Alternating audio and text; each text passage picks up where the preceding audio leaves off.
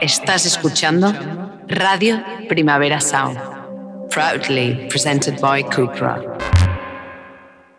Yo, yo.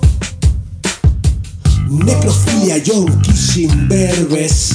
Leches en coche y unos fans de mentes. Vómitos, disparos, caras verdes. La soga Diane Curtis no la mentes. Socios del club de los 27. Acordes en canciones deprimentes. Jagger bailando sobre los Hell Angels. Shadows tatus en la frente. Yoko tía, esto es pop y muerte. Verte berreando es una suerte. El padre de Avis Wars, el de Michael Jackson. La melena de Selena Hendrix y su afro. Radio Primavera Sound, representando pop y muerte, tía es Dios, su puro habano. Pop y muerte 2022 Pop y muerte tía Es Dios ¡Bum, bum, bum! Bada boom. Eh, lo que dijimos al final ha sido verdad, que nos vamos a quedar con el, Sí. con el rap de Homer. De hecho- No con el Homer, con el tuyo. Pero bueno, el estilo era, era bastante similar. Es Homer misma- y yo no estamos muy lejos Exacto. como padres. Es la mi- Si alguien me representa. Claro, claro. Sí. Eh, no, pues tenemos, tenemos el rap y tenemos, tenemos un nuevo capítulo. Sí. De hecho, de hecho, ¿Qué? había, o sea, necesitábamos eh, algo gangsta Sí. porque lo estamos haciendo. Lo estamos haciendo bastante Ahora mismo- gangsta, sí. Hay ahora que mismo- explicárselo a la audiencia porque oirán un ruidito y no es un avión. No estamos O sea, en el Prat. Estoy súper. No es un avión No es aterrizando. un avión aterrizando, ¿eh? Hoy tenemos a Fernando, tío. Sí. Nuestro, nuestro, nuestro tatuador. mencionadísimo tatuador, el mejor tatuador de Europa, Fer, Fernando Morano, in the house. premiado, prema- Está- premiado muchas veces a, a mejor- Está aquí con nosotros. Es el balón de oro de los tatuadores. Exacto. Fernando, saluda, Nosotros- saluda a la audiencia Pop y Muerte. Buenas, ¿qué tal? Nosotros le hemos ido tantas veces a su, a su estudio, Benja y yo, que se ha hecho una nueva ala gótica, una ala gótica al lado de su casa. Se ha con comprado otro Mustang. Otra, exacto. Y, y una Bueno, máquina. Bueno, yo, yo, igual ya no puedo seguir hablando porque me, Tú, me empieza a tú tatuar. empie- tú empieza el, el dolor para ti, el, para mí empezará luego. Benja se empieza a tatuar lo que nuestra audiencia nos. nos- Los que habéis elegido. no, exacto, nos, nos- nos obligó a tatuarnos. Eh, yo he tenido la suerte que ha tocado el que yo quería, que era Exacto. Mick and Keith Kilbryan. Y a Benja le ha tocado el, el Tetrabrick de Juice WRLD. Sí. Pero sin más dilación, Benja está anotando ya la aguja en el brazo y yo para entretenerle, que esto va muy bien, ¿no? Cuando te operan que haya alguien hablando y que te quite de, de pensar en ello. Eh, esto es un, un capítulo que conviene explicar, ¿no? Porque cuando hablamos de pop y drogas, esto es autoexplicativo. Pero en el capítulo de hoy hablaremos de pop y paradojas. Yo creo que para explicaros lo que, lo que son, lo que- de qué va el capítulo de pop y paradojas, lo mejor es que pasemos a la primera paradoja y así veréis claramente cuál es el marco de referencia que tenemos aquí. La primera paradoja, la número uno, es músicos que deberían haber muerto pero están incomprensiblemente vivos. Esto yo creo que es eh, fácilmente comprensible. Veo que asientes con la cabeza, que será un poco la única reacción de pestañeas. Pestañear es sí, ¿no? Exacto. Eh, y eh, tenemos una lista de músicos, hay una lista extensísima de músicos que deberían estar muertos, eh, pero han sobrevivido incomprensiblemente a, a décadas y décadas de castigo y abuso y, y toxicomanía y mala vida. Enfermedades. Eh, paradójicamente, la primera paradoja que voy a contar, que es la de Keith Richards, no lo es, no lo es, no lo es, o sea, no es tal. Porque Keith Richards, eh, ya lo contamos en un episodio previo, en el de drogas, pero vamos a volver a desmenuzar y defecar en ese mito. Tanto Benja como yo eh, no nos creemos que, que Keith Richards Exacto. haya sido drogadicto. Vamos De a desenmascarar a ese hijo de puta. a ese cabrón. Eh, él afirma que dejó la cocaína en en- a los 65. Yo digo que nunca la, o nunca la probó o la probó una vez eh, y, y lo dejó inmediatamente a los 25. O sea, a los 30 llegó ya sin ninguna droga en, en su sistema. Un- ¿Por qué? ¿Por qué os decimos todo esto? No- no- o sea, es que tenemos pruebas. Eh, la primera es empírica y física. Un rápido vistazo al quién es quién del yonquismo histórico del rock and roll. Totalmente. Mm, como el Sid o Shane McGowan o, Ri- o Richard Hell, por el amor de Dios, eh, os dejará bien claro, un rápido vistazo, os dejará bien claro qué cara tiene un yonki, un yonki al uso, que es una cara, una cara como un guante de béisbol dejado remojar y arrugado Estoy y acom- meado por, por La, la audiencia no ve, pero estoy poniendo esa cara. cara de por los hombres, ¿vale? Y eh, Keith Richards no tiene esa cara, ahora la tiene arrugada como una, como una pasa sultana, De viejo. pero solo porque tiene 80 años. Pero no tiene esa cara, tiene una cara de lozanía y de juventud eh, envidiable y es precisamente por, por eso, porque no creo que se haya drogado nunca, eh, desde luego no con la asiduidad ni con el volumen que él afirma. Aparte de que Keith and Mick tienen las manos manchadas de sangre de inocentes, y no solo la de Brian Jones, sino de, de un chico en Altamont y mucha otra gente que ha muerto por las baladronadas de Sí, sí. Richards. eh, este par son un par de fulleros falaces y felones que le han hecho creer al mundo que puedes eh, cometer este tipo de abusos con la heroína y salir perfectamente indemne al otro lado del túnel, lo cual es eh, Sí, una mentira, una mentira patente. Podrida. Yo a Keith, para dejar, para dejar ya este cansino tema, solo le dejaría media hora con los Chill Mafia, un rato en el backstage, Perdón, perdón. un desfibrilador cerca, porque evidentemente a media raya de speed Keith Richards estaría llorando y reclamando algún tipo de calmante, y directo al desfibrilador, por supuesto. Y también quería, quería deciros que la única, una de las únicas cosas que ha desmentido todo el mundo de Keith Richards, empezando por él, que es que se metió las cenizas del padre mezcladas con cocaína, es la única cosa que me creo de él, porque es un puto Ah, subnormal. exacto. O sea, lo que me creo de él de verdad es que snifara las cenizas de su padre, no mezcladas con cocaína, sin duda, pero las cenizas solas. De porque él, sí, porque él es un peso pluma y es lo único que podría, que podría meterse. Bueno, igual, igual. Y hasta ahí Keith Richards, que, que miente, miente, miente bueno, de forma... y se salvó de aquella caída de cocotero, ¿te acuerdas? Sí, de la famosa caída del cocotero. Sí, sí, no, no, no sentimos una terrible pena, pena por él. Entonces, como contraste, vámonos. El, el elenco sería inacabable, ¿no? Pero como contraste, vámonos a, por ejemplo, esto podríamos haber hecho la ruleta el otro día. Nos vamos a Chris Kirwood, el tío de los Meat Puppets. Sí, el bajista, ¿verdad? Sí, un, un yonko de Arizona. Ya, no hace falta que os explique quién son los Meat Puppets. Tuvieron incluso éxitos. Backwater creo que era su éxito del, del momento. Y desde el 95, no sé cuándo empezó el grupo, ahora no recuerdo, pero en el 89, 90, como todos aquellos grupos. de Antes, ese- antes, tío. Sí, Muy anterior, sí, de hecho. te diría. 86 y tal, ¿no? Yo creo que es un. es- Es de- incluso el punk rock es que del lo que te iba a decir, 81. tío. sí. Creo, creo que tienen como una gira Empezaron con, con Nueva los Ola. Black y Exacto. tal. Muy early Con 80s. Nueva ¿eh? Ola, primer hardcore, ¿no? Sí, cierto, cierto. Y, pero desde el 95 estuvo recluido en, con su mujer en una granja, no de desintoxicación, era una granja donde estaba recluido metiéndose basuquito a, a fuego, a- ¿eh? día tras día. Bueno, de una forma tan extrema que su mujer murió en la granja. Gente que le fue a ver eh, vio un tío que estaba, o sea, que estaba, su mujer acababa de morir. Seguramente él había estado conviviendo con el cadáver y, y, y estaba, y estaba a un, a un tris de morir él también de Yonko. Luego, por si no fuera suficiente, todos los años de Yonket de Chris Kirwood, aquí en, al contrario que Richards, se le nota mogollón que fue Yonki, porque para Claro. empezar perdió todos los dientes, sí. se engordó 40 kilos, luego se, adelgazó nuevo. set- 70. 70.000. Eh, y aparte, en el, 70.000. en el 2003 eh, hubo el famoso Post Office Incident en Phoenix, que se peleó, típica pelea yankee, ¿sabes? En un parque. Yo en el Carrefour a lo mejor he visto algún insultito, pero claro, los yankees cuando se pelean en parkings se pelean de verdad. Y como, y como hay una permisividad con las armas eh, bastante distinta a la europea, eh, se peleó con una señora, eh, le dijo fuck off, vino el segurata, llamaron al segurata. el Chris le dijo también fuck off al segurata, estaba, estaba suelto. El tío cuando lo explica dice, I para que veamos como la forma física, decía, I was fat, I didn't have any teeth. O sea, era un gordo enorme sin dientes. Sin o sea, alguien temible. Y Es como si- un bebé gigante. Y si lo recuerdas con un poco de tofa, ¿no? También. Sí. Mm, y entonces hubo una zurribanda ahí en el, en el puto parking del, del súper y, y en un momento dado el, el poli eh, empezó a atizarle a, a, a Chris Kirwood con la porra.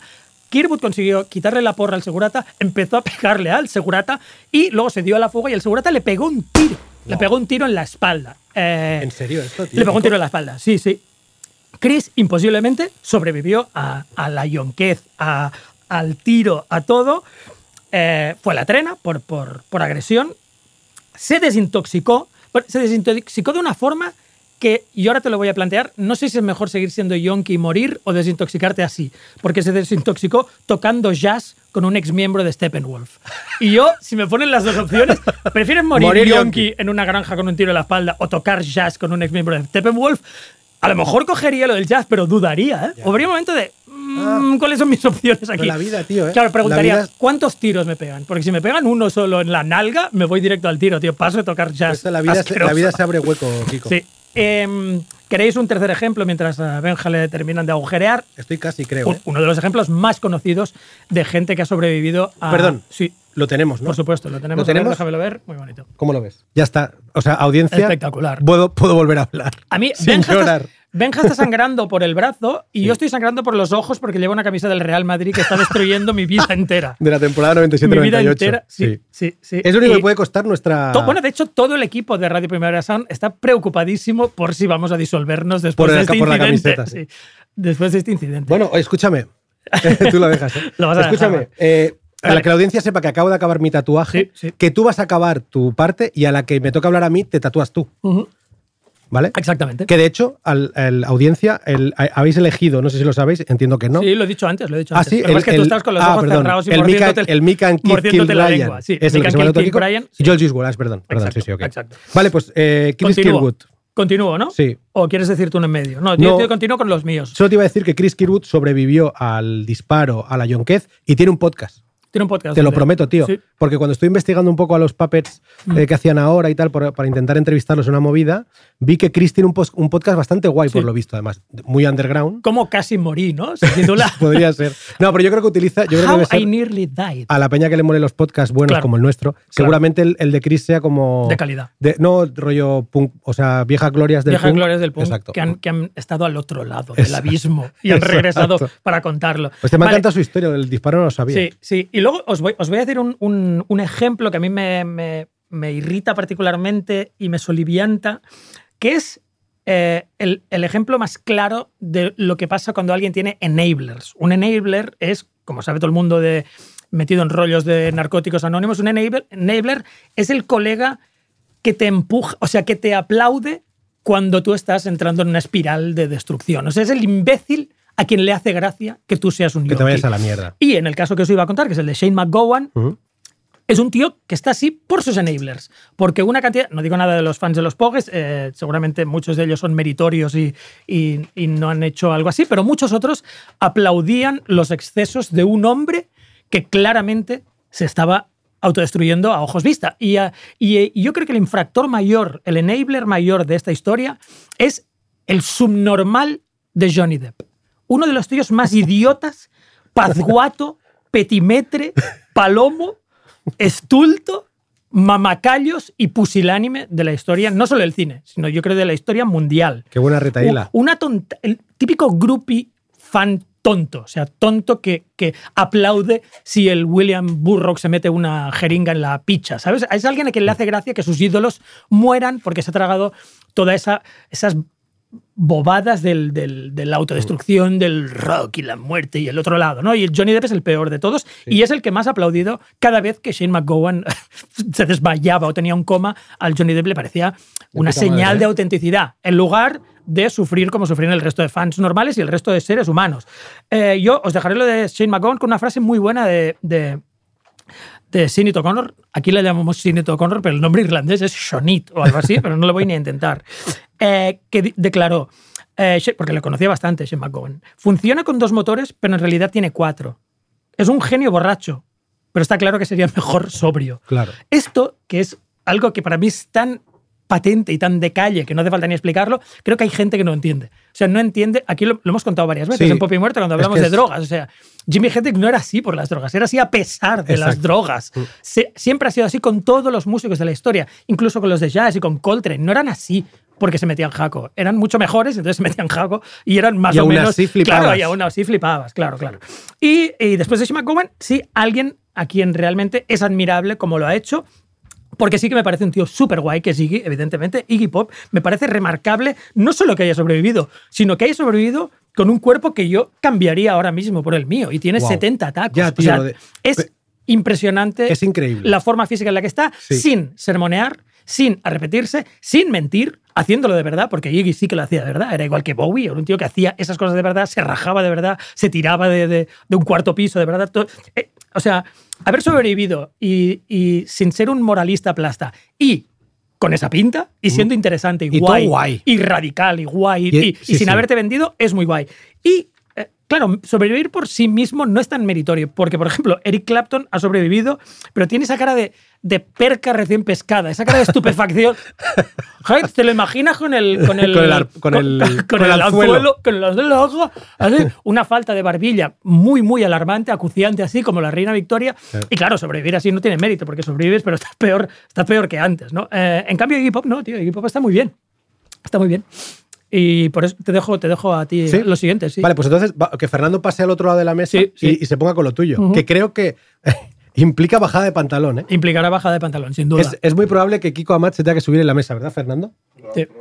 Sí, pero no, no. Nos encanta. pero enga- Bueno, yo, eh, vamos a hacer una cosa. Vamos a hacer una cosa. Yo voy a hacer el esfuerzo de Tú ves hacer mi hablando- parte mientras te desnudas. Tú ves hablando y yo, yo de nuevo iré Vale, pestañeando, ¿vale? Yo te, yo te vengo a hablar de, de- Tengo varios, pero la que más ilusión me hace hablar eh, en este gente que, debe- que creemos que debería haber muerto, eh, de- dado, dado a episodios eh, duros de su vida, es Britney Spears. Britney, sí, sí. Y para ello voy a pedirle a Rick Robb que nos tire un tema.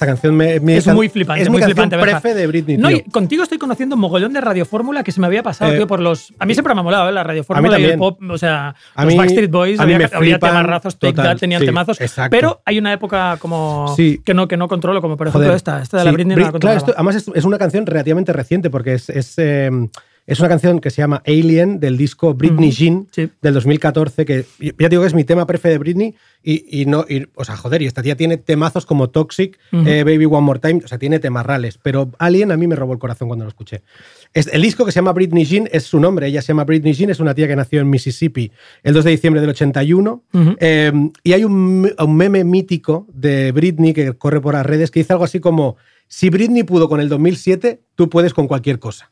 Y, y- y va- y vamos a investigar qué pasó en 2007, Ujú. que yo creo que fue eh, la, sub- cómo sobrevivió al 2007, porque creo que eh, en esa época todos estamos esperando. La, o sea, en, en la espiral, digamos, en la que se había metido, estamos esperando la muerte de Britney Spears. Sí, sí. Voy muy rápido, ¿vale? Es una cronología muy rápida. 1 de enero de 2004. Eh, Britney se casa con su amigo del instituto Jason Alexander en Las Vegas, ¿vale? Eh, el, el matrimonio dura 55 horas porque todo su equipo de, de asesores está totalmente cagado de miedo por porque se acaba de casar con un tío y no ha hecho reparto de bienes ni nada. O sea, el más que probable em, divorcio que se, que se va a generar por esa boda en Las Vegas eh, va a hacer que ese tío igual se convierta en millonario, ¿sabes? Por, por, ¿sabes? Y- por haber hecho el mongolo. Increíble. Y el equipo de Britney se ha despedida. Pues Consiguen, consiguen en 55 horas consiguen anular el matrimonio y ojo a esto que es muy importante, es la primera vez que se aduce que Britney carecía de comprensión sobre sus actos. Esto es muy, muy importante por lo que te voy a contar luego y por lo que ha sido los últimos 13 años de la vida de Britney Spears. Am, 14 de septiembre del mismo año, 2004, Britney da a luz a su primer hijo, Sean Preston. ¿Quién es el padre? El padre es Kevin Federline, que es un bailarín al que sus colegas le apodan eh, cariñosamente como mástil de carne. ¿Vale? Y que cuando, que, cuando, que cuando se marcha a criar a su hijo con Britney, deja a su novia embarazada. Sea, este es el, Mm. nivel de chorbo que se busca la buena de. Britney, sí, un gañanazo. 6 de octubre de, dos- de 2004. Britney se casa con Kevin. Es en plan, ven, sabes del rollo, todo va bien, somos padres, nos casamos. Am, eso sí, las damas de honor y los padrinos visten chándales blancos y rosas de felpa, que creo que me flipa. O sea, es decir, cuando, cuando lo vi pensé, bueno, pues bien por Kevin y por Britney, joder, todos en chándal. Ah, 17 de mayo de 2005. Felpa, Felpa es velour. Es ese, es ese tipo de. Es ese, de- ese chándal sí. 2000ero tan molón, Sí, que era como muy... El que lleva el capitán de Futurama. Siempre lleva, siempre lleva unos pantaloncitos de velour. Exacto. Que es muy, que es muy, o sea, que en el momento era dramático, pero ahora como con 20 años vista pienso, jo, qué guapo. Bastante cool, ¿no? ese, Bastante sí. cool. Total. Y ahora también, si me quedo callado, en- entiende que, es el momento total. que estoy siendo punzado. Lo- ¿eh? cuando lo- hablo es porque ha parado un momento, cuando me callo. Lo que pasa es que tú eres un tío veterano en esto y claro, puedes hacer las claro, dos cosas. Claro, soy de Samboy. Exacto.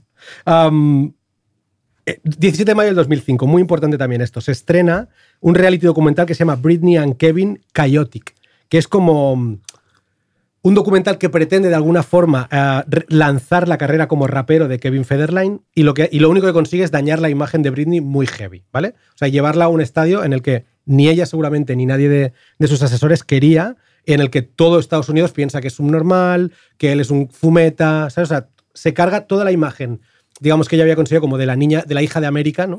La hija ideal de América, se lo carga con, con estas tres o cuatro decisiones en un año vista, ¿vale?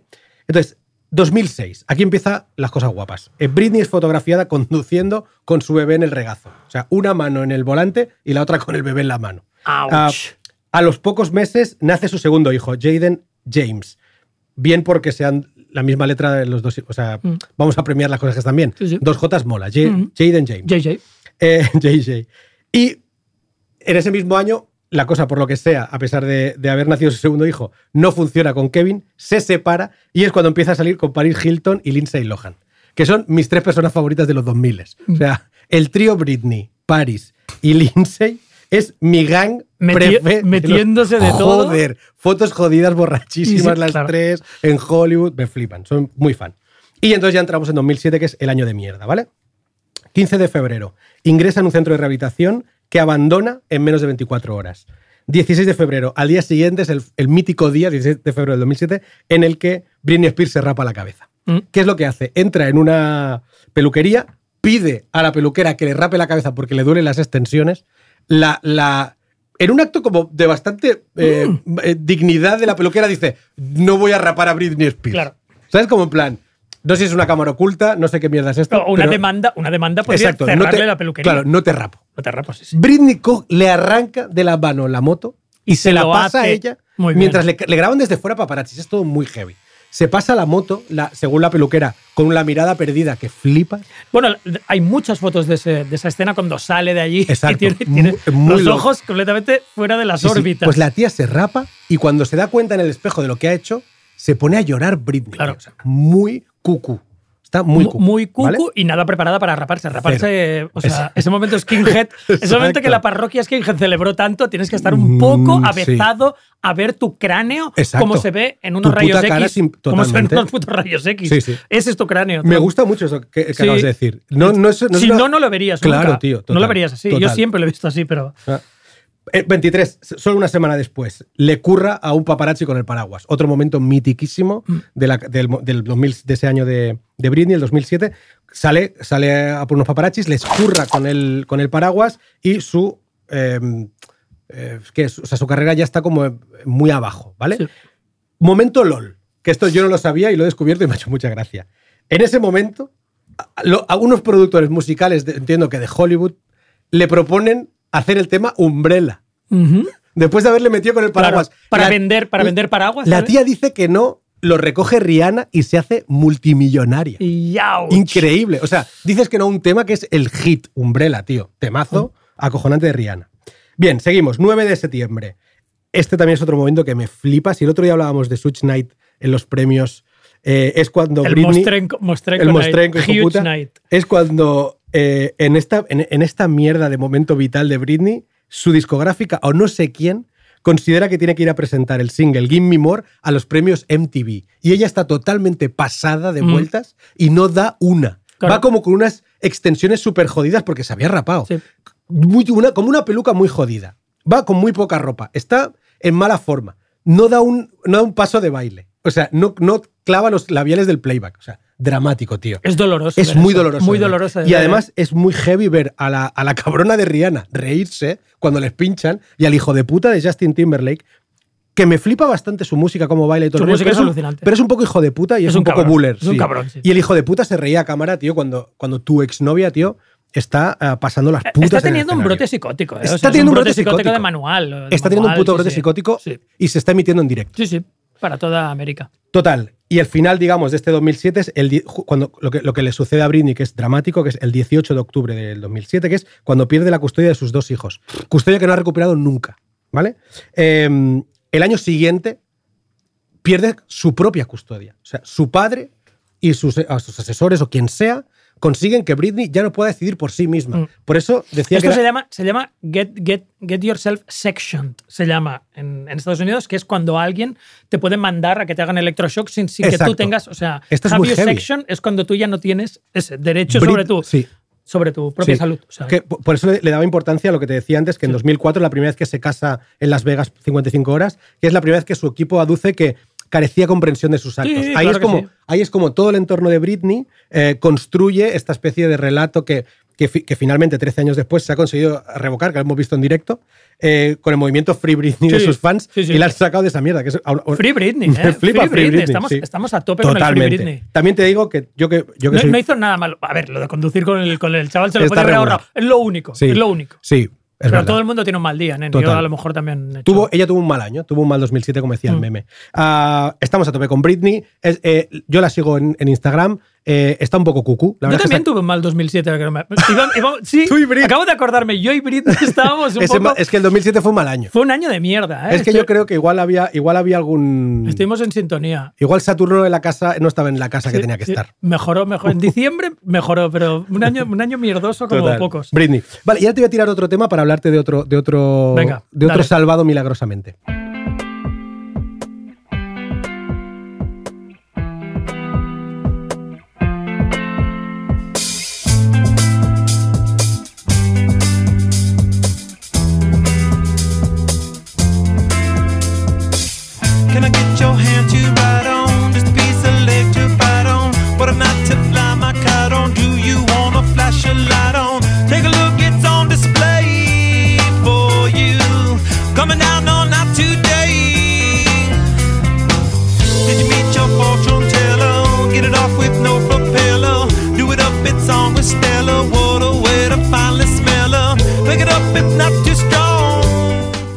Esos putos coros aguditos increíbles, armonizados, de John Frusciante, el guitarra de los Hot Chili Peppers, tío, que es un puto genio. la Tú eres un que pepper, ¿no? Eres un poco Soy muy bastante pepero. pepper. Soy muy pepero.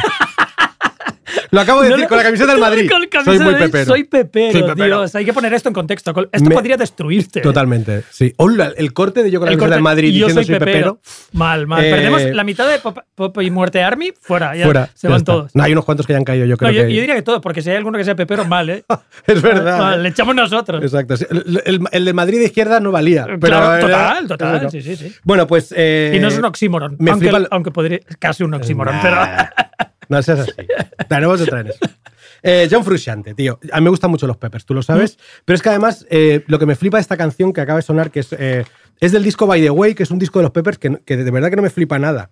Pero, pero, mm, pero es en su, en, su prim- en su primera de las. En su primera vuelta a los Peppers, digamos, después de, de haberlo dejado por primera vez, claro, vuelve con ciertos galones y empieza a meter temas como este, tío, que es un tema súper psicodélico, Sí. que na- nada funky, tío, súper Muy melódico, popero, muy muy melódico, melódico, sí, sí, sí, sí. y es totalmente em, la sensibilidad de John Frusciante, uno, un guitarrista que flipas. Hablamos de un crío, del típico niño prodigio con la guitarra, que copia a Hendrix mejor que Hendrix. O sea, el tío con 10 años eh, se o sea, puede ponerse la discografía de Hendrix y tocarla encima. Se convierte en un fanático de los Peppers muy, muy grande y acaba entrando en la banda en el 89 después de que muriera Sí. Haile Slovak por heroína. Que esto ya, mal asunto. ¿Sabes? Es decir, Sí, sí. te hacen sustituir a un tío que, se acaba, que lo acaba de petar, eh, o sea, que acaba de palmarla eh, por heroína, ¿vale? O sea, que Mm. eh, entra con un pie Bueno, medio mal. malfario, ¿no? O sea, Muy bastante lagarto, Sí. lagarto. Porque Muy lagarto, lagarto. Porque además, por lo visto, em, cuenta la leyenda que, que, que, em, que Frusciante se sube al escenario en un concierto porque él era fan de primera fila y puede tocar todos los temas porque. Y, y como que se movía como Hailel, ¿no? O sea, como que Mm. de alguna forma copiaba a Hailel Slovak. Bueno, lo que no íbamos a saber es que lo iba a hacer En a- todo. En todo. En todo, Sí. claro, claro. El tío. En el eh, abuso también. Total. A él, es verdad que hablamos del. Es que hemos hablado mucho también de esto, ¿no? Es el típico chaval con cierta, eh, hipersensible, con cierta eh, propensión a la, a la depre, y entra en un grupo underground que es el grupo de sus sueños, porque él lo que quiere hacer es justamente lo que hacían los Peppers, que era tocar en garitos de Los Ángeles, hacer giras de 300 o 400 personas, y quizá 1000, Y algún funke- festi- y funkear. y funkear. Funkear Pero ¿qué muy pasa? fuerte, tío. ¿Qué pasa? Que toca la guitarra en Mother's Milk y en el Blood Sugar Sex Magic, tío, y los putos Peppers se convierten en uno de los mayores grupos, Grupos, del, claro. del momento de los 90. Eh, eso lo agota tanto, lo, lo aniquila tanto emocionalmente que en el 92, en- entra en el 89, ¿eh? en el 92 se pira de los Peppers, seguramente habiendo ganado una cantidad de pasta que flipas, un pavo de 23 años, 23 años, que se retira del grupo con, con la, que, con la cuenta llena de cash a fuego, ¿vale? Sí, sí. Eso sí, se marcha no sin dejar antes uno de los más míticos y desastrosos shows en directo que he visto en el Saturday Night Live, que es el de los Peppers en el 92 creo que es, que es él completamente puesto de heroína, tocando Under the Bridge mal, haciendo unos coros inhumanos y el resto de Peppers mirándole como diciendo, hijo de puta.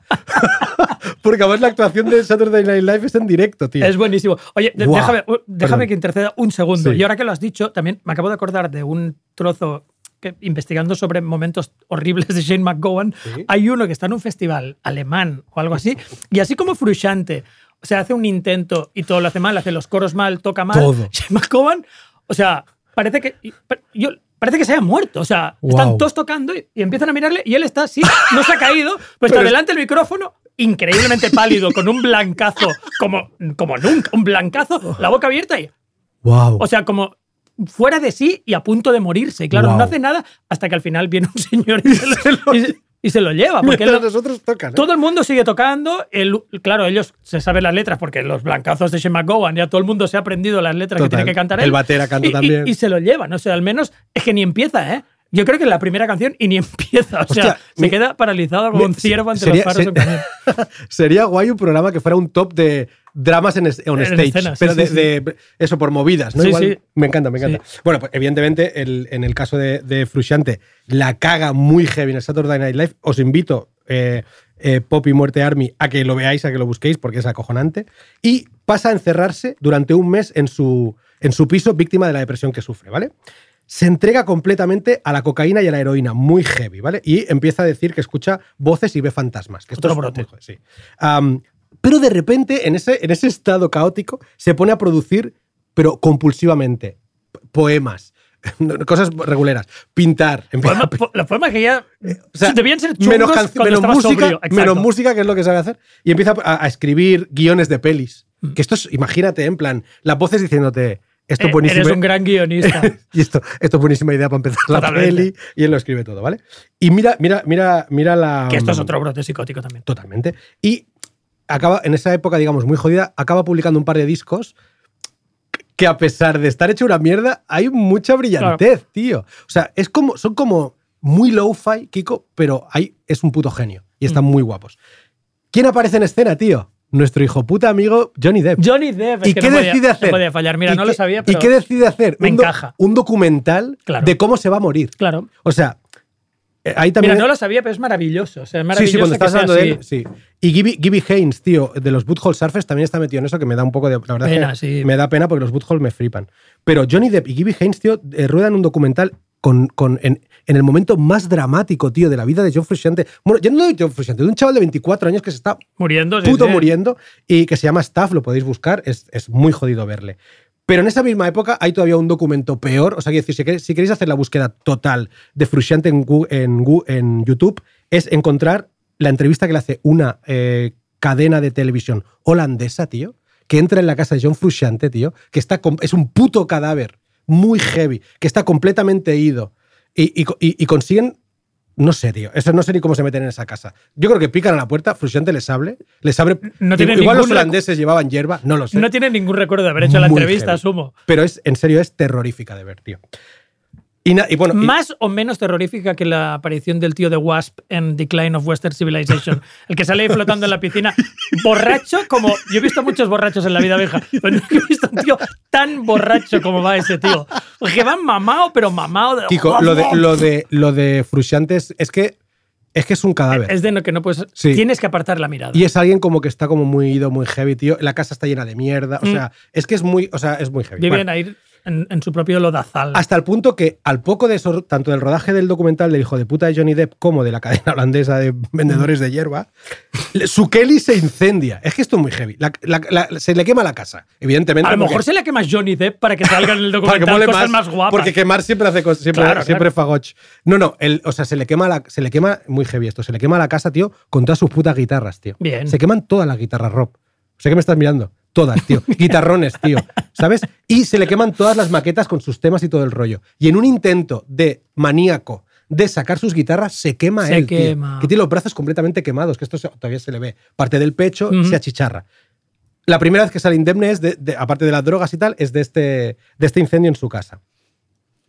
Y dos es en el 96 cuando sufre una, la sobredosis más prácticamente letal que sufre, que es que le salva la vida de milagro, que el- la- en los datos que he leído es como que tiene, la cantidad de sangre que tiene en el cuerpo es mínima. O sea, tiene como lo justo para no, para no palmar en ese momento. Le tienen que hacer transfusiones muy heavies de lo chungo que, que llega al hospital por la puta sobredosis. Los piños, tío, los piños se le caen cuando tose. Que esa es mi pesadilla desde la niñez. Mm. Que se me caigan los piños. Es bastante recurrente esto de perder piños, es bastante freudiano, mucha gente ¿Verdad? le pasa. Ah, sí. Pero yo- es terrorífica, tío. Yo, y que eso, pues que, que escupo, que toso y se me caen, pues a él le pasó, tío. Ah, Lo que pasa es que tú no te has metido 10 años de Exacto. heroína y se te has quemado en Pero una ni casa. 10, Kiko, que se lo metió todo en dos o Todos tres. en dos, claro, claro. Muy harto, ¿eh? Sí, el bueno sí. de John.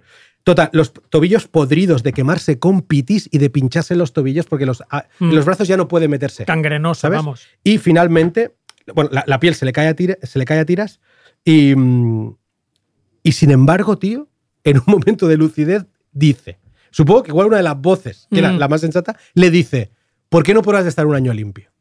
Y en el 97 creo que es, decide limpiarse, tío. Y es cuando acaba volviendo a los Peppers en el 99 y es un tío bastante guay. Le han puesto una piñata nueva. Muy bien, la- creo que le han puesto la piel de los muslos en los brazos. Muy loco todo, ¿eh? Ujú. Le han puesto, dicen que, que huesos de las caderas en la cara porque la, la mandíbula también la tenía como, bueno, muy heavy. De hecho, si buscas fotos de John Frustrante de joven y su cara actual, no son la misma Da persona. un poco de yuyete. Pero es verdad que el de ahora está vivo Sí. y el otro John no. Um, y por último, para acabar muy rápido en mi listita de, de gente que eh, podía haber muerto y no, es Marian Faithful.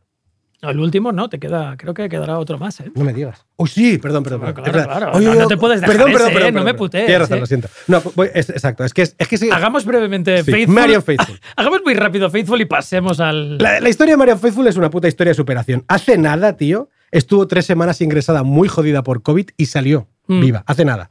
Eh, una amiga suya dijo, ha sobrevivido a tantas cosas que si fuese abatida por este virus hubiera sido una tragedia. Sí. En plan, realmente, Marian no se merece esa muerte. Mm. Ah, trató de suicidarse con barbitúricos. Fue homeless y heroinómana. Mm. Después de rehabilitarse y reconducir su carrera, que llegó a colaborar con Metallica en, en el tema de Memory Remains, en 2006 supera un cáncer de mama. Pero ¿sabes qué es lo más meritorio? Que superó estar con el hijo de puta de Mick Sí, Jagger. por supuesto. Sobrevivió a Mick Jagger. Mick Jagger la dejó embarazada, Tron. Sí, sí. Se- O sea, llevó en sus entrañas al hijo del Al- demonio. no, perdón, al súcubo. al súcubo de, Sí. de Mick Sí. Jaggermeister. Y, y- y, bueno, y, y no te lo pierdas. O sea, perdió al bebé.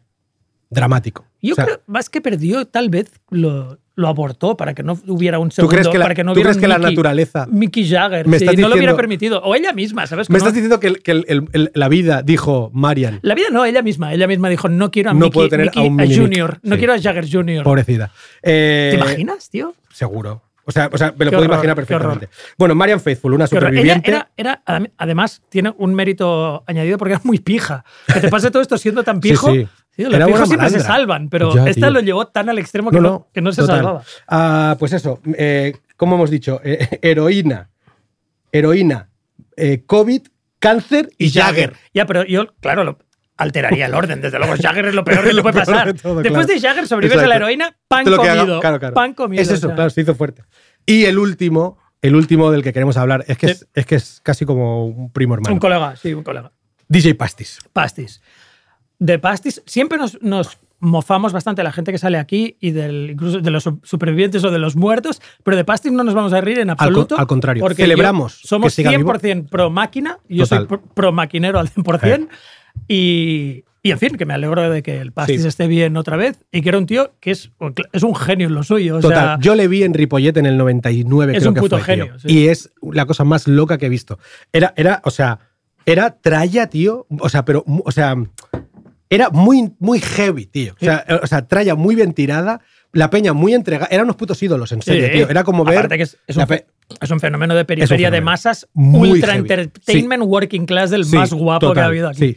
Estamos hablando de un tío que tiene 48 Y, palos. y especialmente denostado por, por el, por el Por mainstream, supuesto. el Y establishment. por eso- y por eso todavía Y le por eso mola, más. mola Sí. mil. Un tío de 48 palos que ha estado 30 años pinchando y metiéndose, ¿eh? muy heavy. Sí, sí. Y lo deja justo Cantidades heroicas, ¿eh, muy loca. Se muy comentan loca, sí. cantidades heroicas. Lo de- bueno, es que, es que, bueno, es que los No que- queremos ser los que, los que le hemos visto en directo, yo, recu- yo recuerdo su cara, era una cosa increíble. Sí, sí. Era como. Es que todos, todos los músculos de la cara tenían, cara, Sí. tenían vida propia. Estuvo, o sea, cuando antes de dejarlo, eh, porque está limpio, estuvo a punto de suicidarse, tío. Y en 2007, Sí, sí. tú lo sabes bien, se viralizó un vídeo con Nando Discontrol Sí. en el que pedía, por favor, muy Mm. heavy, a los fans que dejaran de ofrecerle droga Sí. en directo. O sea, cuando Sí, hacía lo shows. vi, lo vi. Ese vídeo lo he visto dos mil millones de veces. pero, pero el vídeo es un poco chocante, debo decir. Eh, Es un poco chocante para empezar porque, el, porque Nando se está metiendo ahí unos cacharros, se está metiendo cacharro tras cacharro. No sé si es el, el- el momento más conductivo para pedirle a alguien No. que lo deje todo si tú te estás metiendo cubata tras cubata, claro. Exacto. Pero bueno, No fin, cada uno Pero- sí funci- funcionó, ¿no? Sí, Pues a lo que me refiero es que el pobre Pastis, lo que le pedías a, a su fan Es que no le base trajeran, es que no me deis mierda que me quiero Claro, limpiar. claro, yo he tenido, es heavy. yo- y a un nivel mucho, mucho, mucho, mucho, mucho menor he tenido que hacer lo mismo, Beja. Sí, ¿no? Yo cuando voy a Gijón digo, por favor, no me deis ofrendas. no vengáis a mí con speed. Tengo 50 tacos. O sea, que sería. Haríais de Johnny Depp, que queréis, queréis que Claro, casque. claro, claro. No. Entiendo, entiendo Siempre la es en buena el fe. norte, siempre es en el norte. Yo entiendo entiendo, la buena fe. entiendo que es como que te traen mirra, incienso y tal, porque llegas tú, eres, el, eres su autor favorito Sí, sí. y tal. Pero van a matarte, van Claro, a matarte claro. y tienes que parar. Y eso. tienes que decir que no, exacto. Tienes que pararlo. Eh, de- bueno, la cosa es que en, en Pop y Muerte, por supuestísimo, celebramos la recuperación de, De Pastis, DJ sí. Pastis. Os, os- os decimos Máquina que es apuntéis- música catalana, como la sardana. Sí, apuntad que este año el puto Primavera Regresa, Sound tiene eh, un show en directo de, mm, del- del- de DJ Pastis Sí. y esperemos que suene un tema tan brutal como este hit del perqué que él se habrá hinchado a, a- a pinchar que 200 mil millones de veces.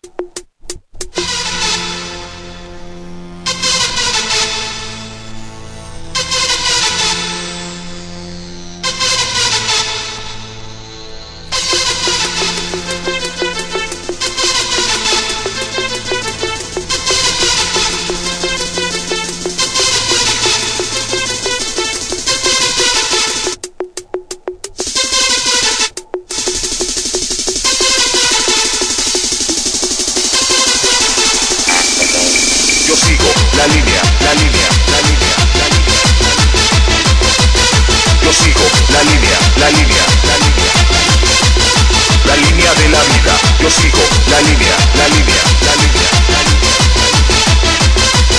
Yo sigo la línea, la línea, la línea, la línea, la línea. La línea de la vida. Yo sigo la línea. Esto es el sonido de las calles de San Boy y, Ripo y Ripollet, con total. coches pasando lentamente. Y motos de- Esto es nuestra escena italoamericana, ¿sabes? De uno Totalmente, de los tío. nuestros, la nuestra es Es coches esto. pasando lentamente. Pum, pum, pum, y con cuatro y troncos. y motillos con Cinco ¡Buah! troncos eh, con alfa que vienen de doble empalme en Mira- domingo. Mira, esta camiseta me la he comprado en Vinted y lo otro que estoy mirando es una alfa. Ujú. Porque a mí me da miedo ponerme alfas. Porque Claro. como yo no era un maquinero realmente. Claro. Y no, Pero las y me daba- alfas quedan guay. Lo que pasa es que siempre hay que pillar una talla menos para que te quede torero. Guau, qué guapas Tienes que parecer tío. un torero. Eran chulísimas esas chaquetas, ¿eh? Lo que pasa es que las monopolizaron esos cabrones que me hostiaban. Pero eran guapísimas las chaquetas. Estás en- tienes en- sentimientos Hombre, totalmente encontrados, encontrados. encontradísimos. Totalmente, sí. Bueno, Con los pantalones em, del chándal de la mili. Podemos celebrar, sí, lo- todo el mundo lleva pantalones de chándal de Amelis y, y- y también la chaqueta chándal. Eh, vamos a celebrar que esto ya ha terminado, termino el mío también, sin, sin más dolor Sí, del, muy del bien, esperado, ¿no? muy bonito, muy rápido, línea solo, la capilla Sistina de gusta. Fernando Morano. ¿Has hecho un poco de trampa? Eh, no, ¿Has, na- venido- ¿Has hecho un poquito de trampa? No, nada, nada, Seguro. tío, ¿eh? nada. No has juro. echado nada. antes. Nada, yo no me he hecho nada, tío, al revés, me he echado algo para que me doliera el doble, ¿sabes? ¡Ya! Echado tabasco. Me estaba pinchando la otra pierna. Va, cuéntame más cosas. Vamos a otra Sí, paradoja. Vamos, ¿no? a, vamos a otra paradoja porque si no se nos van a dar, Sí. nos, van- nos van a dar las ocho. Eh, músicos, esta parecía la primera, pero con un, con un pequeño twist. Sí. Músicos que sobrevivieron más de lo que les suponía. Es decir, vamos a hablar de gente que está muerta, pero que un poco como al principio no entiendes cómo mu- no murió muchísimo antes. Exacto. O sea, que, que tuvo una longevidad incomprensible. Lo que pasa es que al final cascaron. Esa es la diferencia con, con nuestro primer, con nuestra primera paradoja, ¿no? Hay Eh, que decir que me costó entenderlo. Fue buenísimo, esto tienes que Vale. saberlo. Kiko, Vale. me Kiko envía estas dos cosas y en la lista de eh, músicos que sobrevivieron mucho más de lo que se suponía, Había yo le puse a los, le Había- puse a muertos. Y había un par de muertos. No, Yo- no, perdón, había vivos. Y Había- tú me dijiste, Benja, ese es el, el- Exacto. es el puto primer. pu- El, el- No, sí, el es pun- verdad. el punto es que tienen que haber muerto. Exacto, ¿no? sí. Eh, y aquí te, te voy a, te voy a decir un par o tres que he seleccionado. Son Uno de ellos, ¿eh? Ginger Baker. Jo, cómo mola, Ginger tío. Baker eh, murió, por- para quien no le conozca, es el batería de Cream. Graham Bond Organization. Los digo cronológicamente. Vale. Cream, Blind Faith, estuvo en Hawkwind, muy brevemente creo que en un Es álbum. verdad. Luego hizo todos esos grupos de los 70 que tienen el nombre del músico antes que de esto, Ginger Baker's Air Force. Exacto. Y bueno, hizo, hizo muchísimos más álbumes, ¿no? Pero, pero que es uno de los. Es el batería. Uno de los baterías míticos de los 60 y 70. Y aparte es un tío muy flipante. Es Él- el tío más guay del mundo. eh, pe- Era pelirrojo. Eso ya me- muy, muy pelirrojo. Sí. Ginger Baker, muy pelirrojo. Eh, era un tío guay y, mm, y era un tío que se- Loco. muy loco. Se creía, se creía mucho lo que hacía, o sea, no era un diletante, aparte de que era buenísimo y que tenía un talento alucinante. El tío fue el primero, uno de los primeros en los 60 que empezó a traer ritmos no solo afrocubanos, sino, sino también de afrobeat nigeriano y empezó a experimentar con, con rollos africanos mucho antes que nadie, evidentemente, pero no solo allí, sino que se fue al puto Lagos a tocar con Fela que es lo Kuti, o sea, es que aparecen álbumes de, de África 70, ¿no? Eh, pero Ginger Baker es un PLM, Benja. Es un puto loco de manual. Está loco como una puta cabra. Esto no sé si recordáis, los que ibais a Inedit, ese gran, Hombre, el ese gran documental. festi, el- el- hubo un documental muy célebre, que no sé si ganó, pero vamos, estuvo cerca. Yo lo se, flipé ese Se documental. llamaba Beware of Mr. Baker. Increíble. Que es un poco como el cartel de cuidado con el perro, Sí. cuidado con Baker. Sí, sí. Que era del 2012.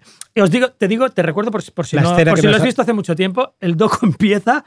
Esto ya sé que parece increíble, pero es que es muy bestia esto. Empieza con Baker atacando al director Totalmente. con un bastón Totalmente. y rompiéndole la perca. Se le rompe la nariz Sí, sí. y se ve al director del documental agarrándose la nariz y sangrando. Es que es Algo que después de verlo pensé, pues esto sería recomendable para, mucho- para muchas pelis y documentales, ¿no? Que el, que el documentado primero le partiera la napia al director, porque Ahora a partir podemos. de ahí va finísimo. Ahora nos entendemos.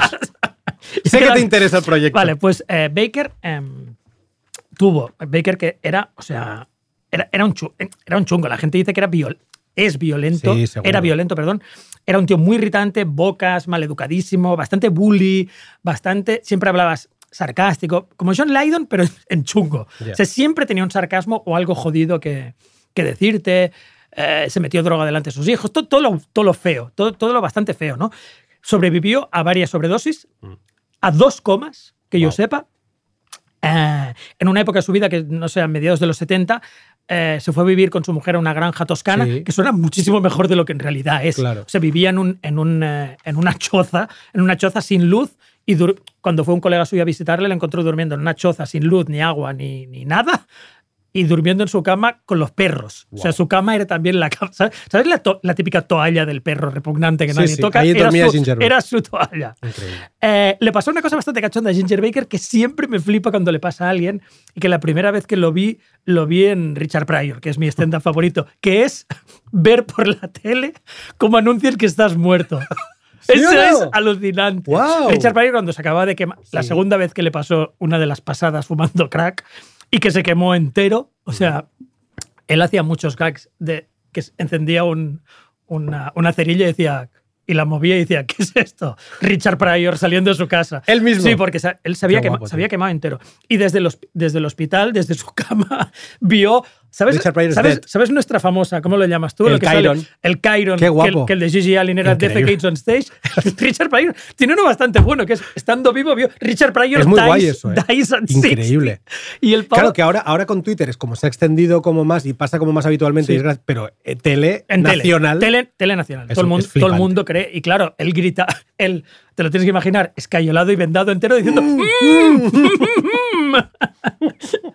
vale, pero a mí, a mí lo que me sorprende de Baker que murió, no lo he dicho, murió a los 80, o sea, Sí. una, una longevidad eh, incomprensible. Injusta. Murió en el 2019. Inmerecida. Lo, lo que más me sorprende de Ginger Baker no es, que no, muri- no es que no muriera con los comas o con la sobredosis, lo que me sorprende es que nadie le matara, porque es un tío que cuando lo ves en el docu y cuando escuchas lo que, lo que la gente cuenta de él, era para matarle, o sea, realmente era para matarle de, de todo, de sobrado, de borde y tal. Me sorprende que nadie le pegara un tiro, tío, y además vivió en Sudáfrica mogollón de tiempo. Hizo una cosa que no había apuntado y que me acabo de acordar, que es muy bestia, que se apuntó a un club de golf en Sudáfrica, ¿eh? Estoy hablando de Sudáfrica, Sí, sí. yo creo que en los 80 Claro, ser, claro. 80 o como mucho principios de los 90, se apuntó a un club de golf y ya se cruzó con ellos por algo. Ahí debían ser todos africaners y todo el mundo blanco y tal, tal, tal. Y para putearles, contrató la visita de un eh, equipo de algo, eran todos negros, y los invitó a todos al club. Lo, que, lo cual Bien- me parece o la cosa más guay que ha hecho Ginger Baker o la locura más descomunal. Depende de por qué lo hiciera. Claro. Lo hizo por la. Por, No. el, por el rollo racial, lo hizo para, joder, Para joder. para joder a Pero la me gente. parece guay, ¿no? Sí, lo hizo para joder a la gente. Este era primero, Ginger Baker. Ginger Baker. Sí. Otro batera, ¿no?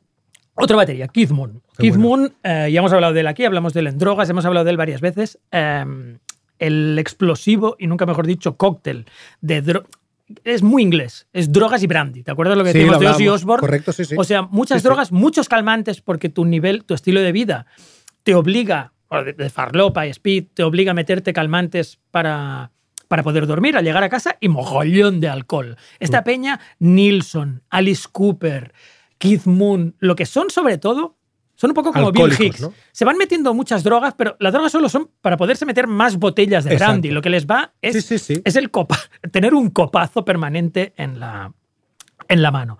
Antes he dicho eh, cóctel explosivo, me lo he hecho venir bien para decirte ahora que también tuvo varios problemas con explosivos.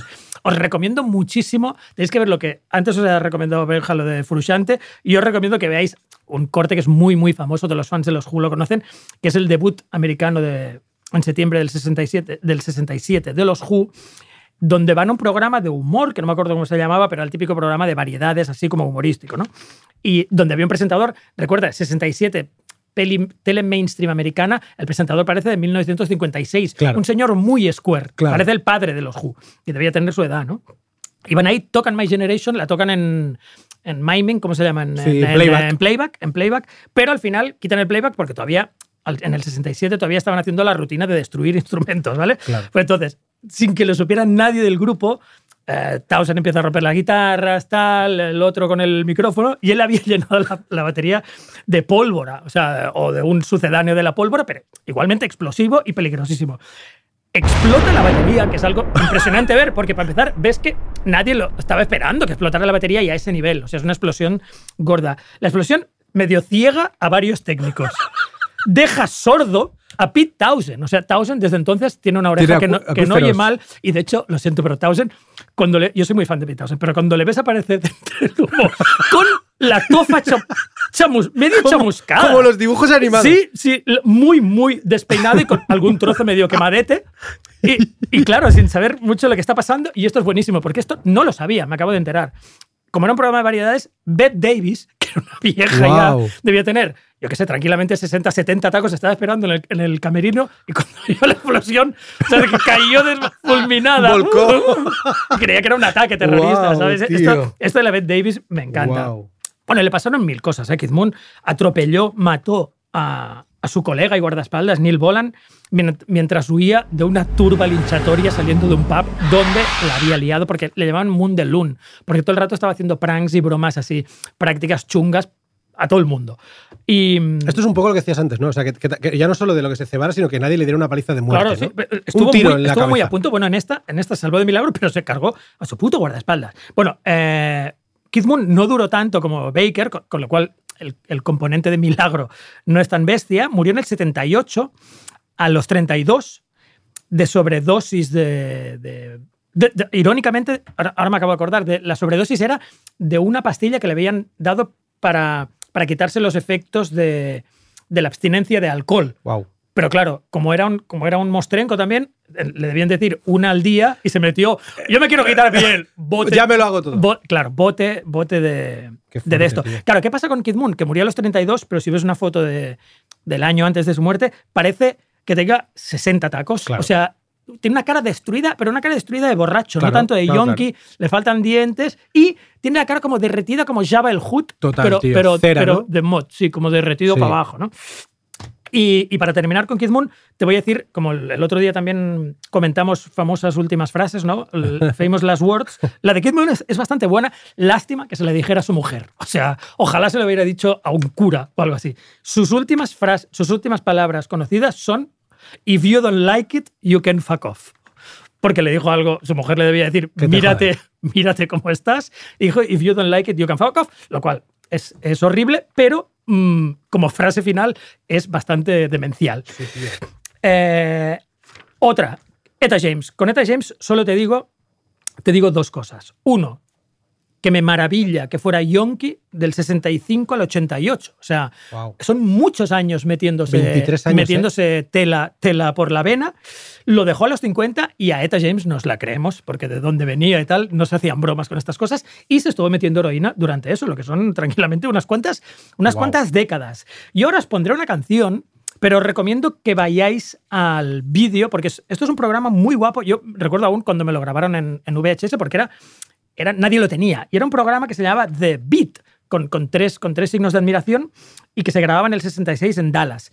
Y, y es el quién es quién de los artistas de soul no mainstream del momento. O sea, Wow. salen como 40 de los mejores artistas de soul De raro de toda la puta vida haciendo cosas inéditas y muy alucinantes y en directo.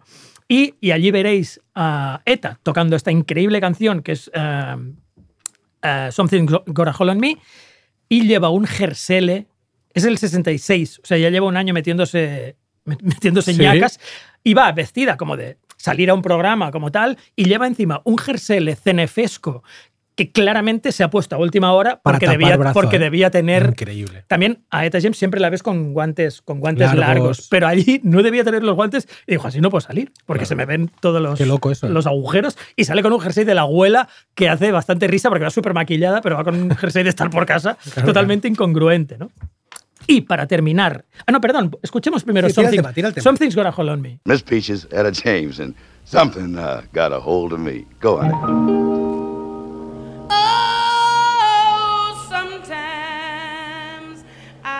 get a good feeling, yeah.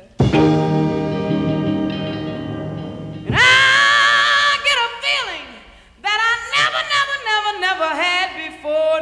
No, no. And I, I just want to tell y'all right now that uh I believe I said I really do believe that. You know I really do believe that. And oh yes and oh yes and oh. And oh. And oh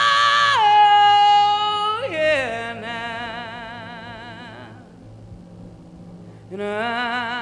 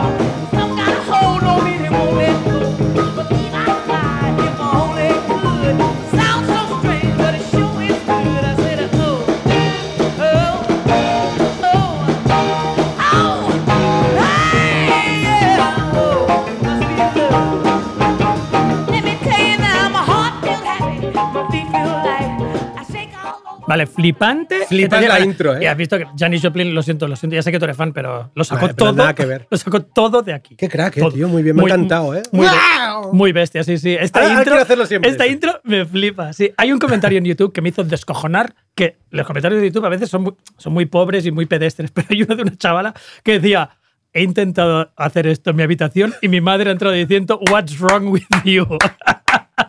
es que realmente, what's wrong with you? Parece que te pase algo. Me flipa Vale. eso, ¿eh? Y terminamos con el último tío que no se entiende cómo sobrevivió tanto, que es Seth Putnam. Seth Putnam es un, es un rey del greencore que mm, no me atrevería a decir que es uno de mis géneros favoritos. Me- Eh, me- a quien llamaron, Benja, y esto te va a encantar, algo que ya es muy mala señal que te llamen así. El Gigi Allen del greencore. Wow. Ya vas mal. El Mal. Gigi Allen Ya- del Ya vas mal, ya vas mal, porque ya te lo están diciendo por... a- Te están avisando. Tu estilo de vida va a acabar muy mal. A mí me encanta porque en el guion pusiste el pavo de Anal Kant. El pavo de Analcant, o sea, es que es el pavo de Analcant. El pavo de Anal Kant. Y Anal Kant, bueno, los grupos de Earache eran todos así de chungos, pero Anal Kant yo creo que era el peor. Y mm, lo- los LPs de Anal Kant, por ejemplo, son I Like It When You Die y Everyone Should Be Killed, que me parece Ya. es increíblemente... Everyone Should Be Killed me parece el colmo de la sinceridad absoluta, la candidez, o sea, todo el mundo muerto. ¿Qué le pasó? Pues Seth Punda murió a los 43 ¿Vale? antes habían pasado vari- unas varias cosas. Primero, hay un vídeo en YouTube que también os recomiendo que veáis porque es hilarante, donde le meto, no se ve, fuera de cámara, le meto un microfonazo.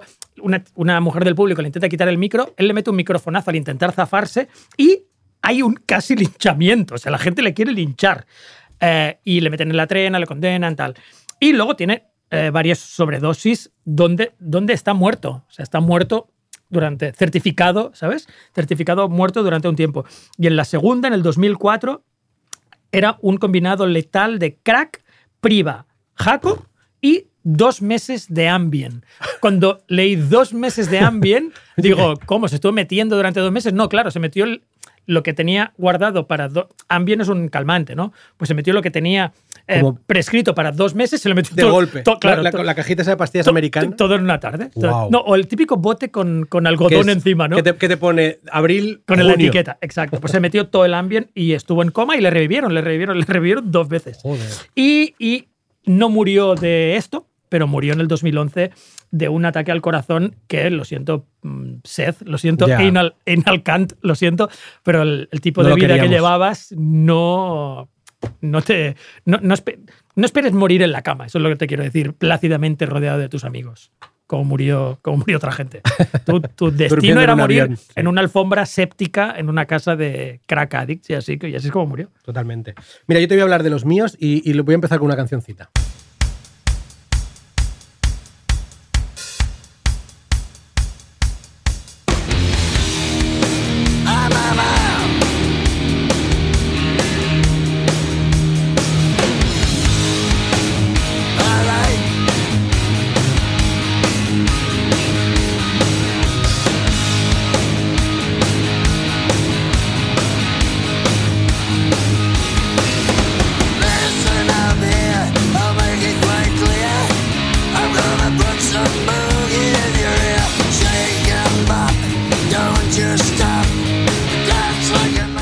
Yo, tío. ¿Cómo me molan los mo- En San les llamaban los motor. Los motores. Los motor. O sea, mira, tío.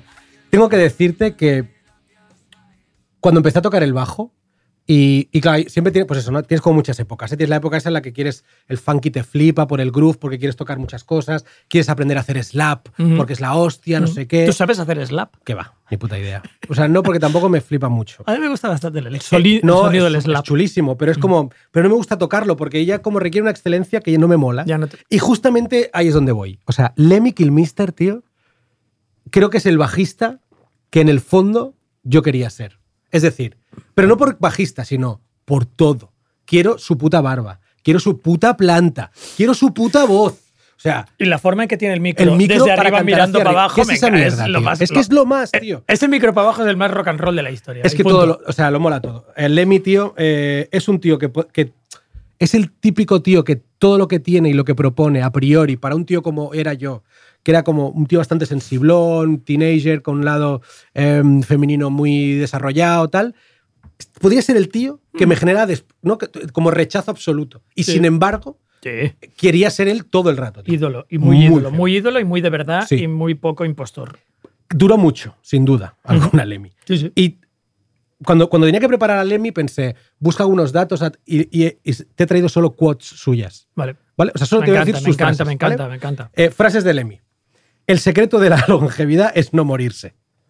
El mayor, el mayor logro de mi carrera ha sido sobrevivir. Cada día estoy más orgulloso. Gracias, Lemmy. Bien. Siguiente frase. Las resacas son para los que dejan de beber. Lemmy murió con 70 años sin dejar de beber. Sí, sí. Nunca tuvo una puta resaca. Pero seguro que tampoco se estuvo metiendo a lo loco para destruir. No le hacía falta. Le, le gustaba meterse sus pintas. Y, y en, en el, en el- en el Rainbow de Los Ángeles, tío, en el Mm. bareto ese increíble. Sí. En el docu de. en el Sí, docu. De, de- de- Hay un docu de, de Lemmy que he visto, que no sé si es de su vida o. Donde es- van todos. es así, increíble, Todos tío. van a ese puto bar Y él está como de día y a empapuzarse, sí. Es la, mejor, es la mejor hora. Me encanta, tío. El verano del 73 fue fantástico. No me acuerdo de nada, pero nunca lo olvidaré. Estaba Esta me encanta también. Estaba trapicheando con mandanga y de repente apareció un, un rubio pequeñajo y me dijo, tú eres mi papá. Esta me encanta. En plan, what the fuck? Estoy pasándole mierda y es un niño y dice que soy su padre. Me encanta, Lemmy. Con todas las Muy drogas bueno. que, dice, con todas las drogas que he tomado es demasiado tarde para buscar a Dios. ¿Vale? Y la última que dice, vive rápido, muere viejo. Viva Lemmy Puto Lemmy Kilminster, tío. We want to be you. Me os encanta, tío. Me Quiero flipa. ser Lemmy. Sí.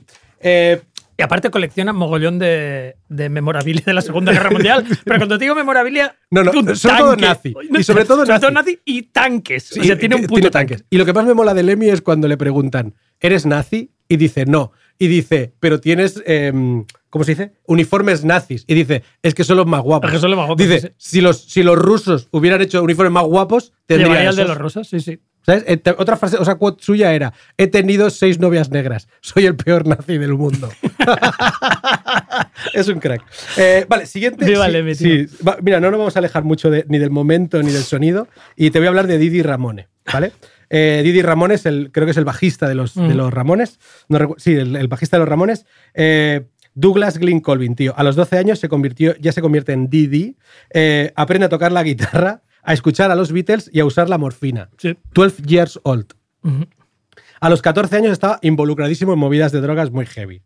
Y desde muy pronto, o sea, seguramente desde la adolescencia, se empieza a meter solo. Que esto ya es lo más jodido que, o sea, para, para ser un adicto es meterte solo. ¿Sabes? En plan, Pero bueno, la heroína ya es bastante conductiva meterte solo, ¿no? No, no es, no es una droga de compartir demasiado tampoco. ya, porque genera Al mucho final- rechazo, pero, pero también buscas bastante compañía siempre, que ¿no? El, que te- el típico que te prepara la chuta. Hay como...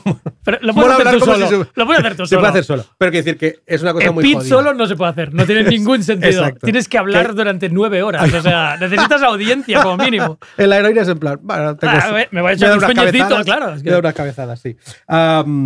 Estuvo en Chi- el- o sea, Didi ya estuvo en Chirona antes de llegar a Nueva York y Sí. montar los Ramones, ya estuvo en Chirona. Sí. Hay que decir, te interrumpo solo un segundo, hay que decir que Didi, por ejemplo, así como, como de los Beach Boys, el único surfero era nuestro queridísimo, era el Wilson guapetón, eh, de los Ramones, que iban siempre como me- medio chungos y callejeros. El único macarra chu- era el macarra era Correcto. Didi, los Sí. demás eran, eran gente de clase media, media Sí. baja, me- media media, media baja, vivían en, en varios barrios que yo creía que eran chungos, pero luego descubrí que no eran nada chungos, como Forest Hills, que es, era como si fueran de, no de San Cugat, pero, de Vegas, Sí, de sí, Vegas, total. Sin embargo, él va a parar a Nueva del York. de la Mella, Exacto, digamos, ¿no? De Tiana.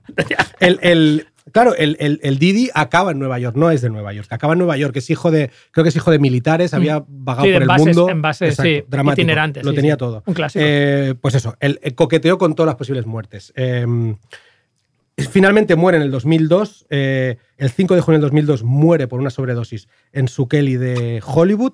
Creo que tres semanas después de que los Ramones entraran en el Hall of Fame del rock, este en la ca- en- fueran Hall of Famers, y muere a las tres semanas. Y creo que, lo que lo- sus últimas palabras eh, mm, a, a la prensa fue en ese Hall of Fame y dijo, él cogió el micro y dijo, gracias Didi, eres el mejor, y se dio un golpe en su propio hombro. Muy bien, sí Sus señor, huevos- sí señor. Hizo el equivalente de cogerse las dos manos y hacer así. Gracias a mí mismo por haber llegado. Muy bien. Eh, murió con, eso, con 50 palos, pero que podía haber muerto desde los 14. Ah, y por último, te voy a tirar un tema, de- que es que me mola mucho esta tía, te voy a tirar un tema.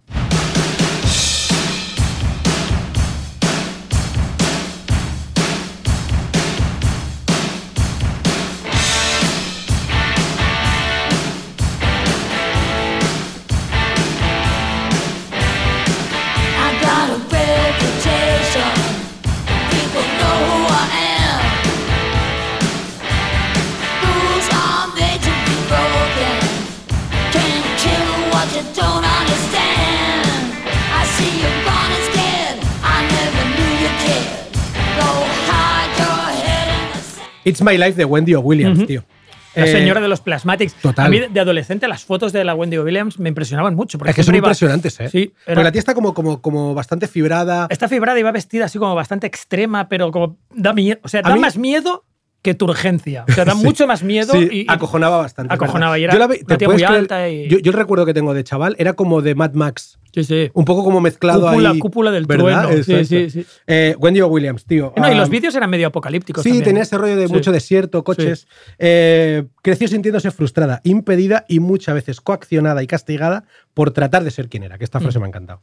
Eh, cuando era una teenager, eh, entra en esa fase que es un poco clásica, eh, pero, pero que es como de rebeldía máxima y se empieza a meter en problemas muy heavy. Que es, es también esa persona que todos, que, bueno, no sé si todos, pero que tú y yo conocemos perfectamente, que es el, el- el- es que es como muy recurrente y me parece como que lo digo en cada programa, pero el talentoso que se mete en, mie- en problemas. Sí, ¿no? que atrae, atrae un caos. Sí. Está en el vórtice pero hay del talento a la vez, ¿no? Ella se, se consideraba ella misma como una paria eh, y tenía un complejo de inferioridad muy, gran, muy, gra- muy eh, grande con su hermana mayor, que era como súper popular, incompresión por parte de sus padres, ¿no? O sea, cóctel también perfecto para, para acabar, eh, pues eso, a los 16 años abandonando su casa.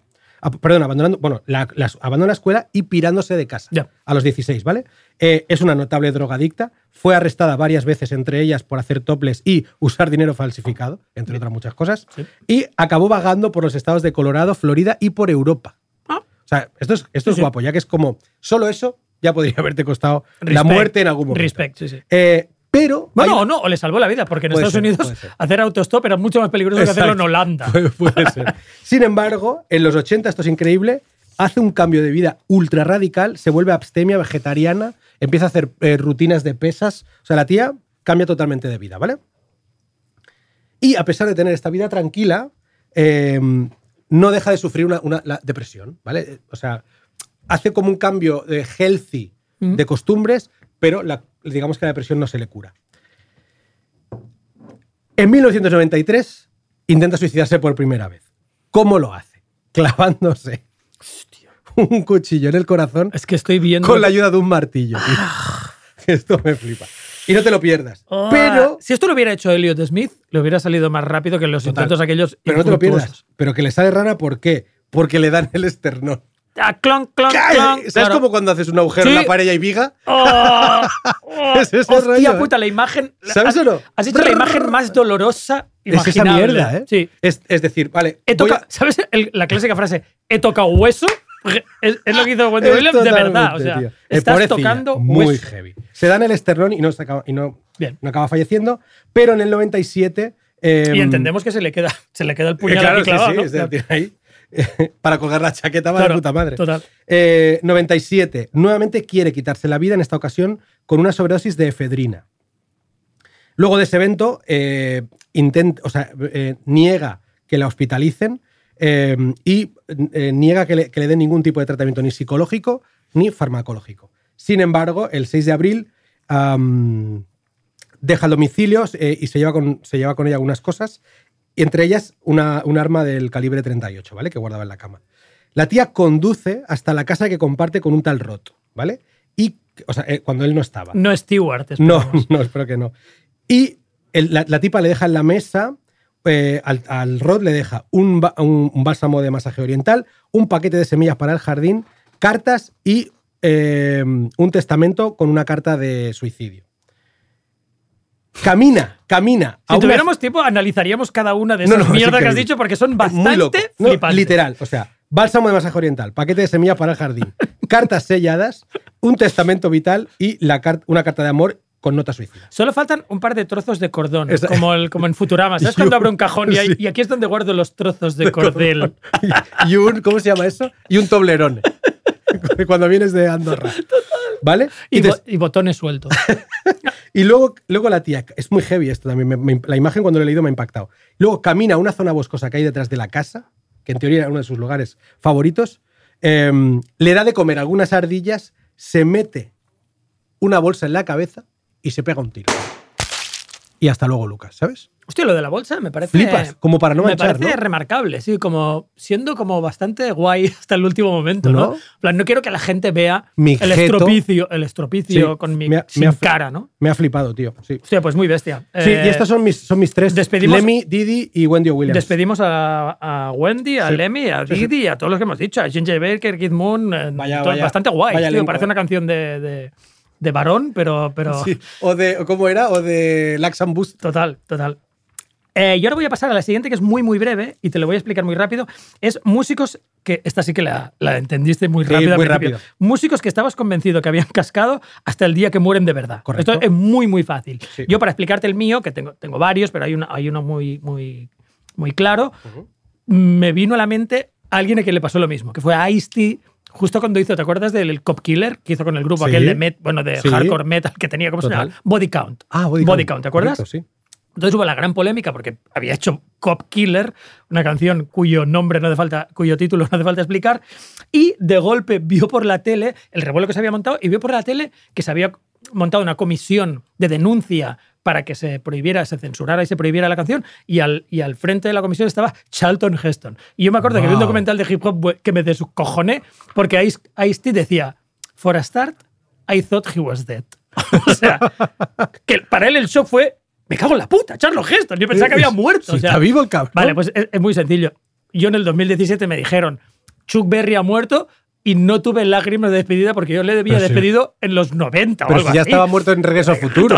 yo pensaba que estaba muer- no muerto, o sea, que, que criaba mal, o sea, que no había nada de él ya. Es Y- que era viejísimo el cabrón, ¿eh? llegó era- muy viejo. Era muy, muy viejo. Y aparte, con, con estas estrellas que tampoco. Eh, Chuck Berry sí que hizo alguna cosa semi-relevante hasta los 70, pero que luego se tiran 20 años. Tocando Johnny B. Good. a- a- tocando el Johnny B. Good, haciendo giras de nostalgia. Claro, parece.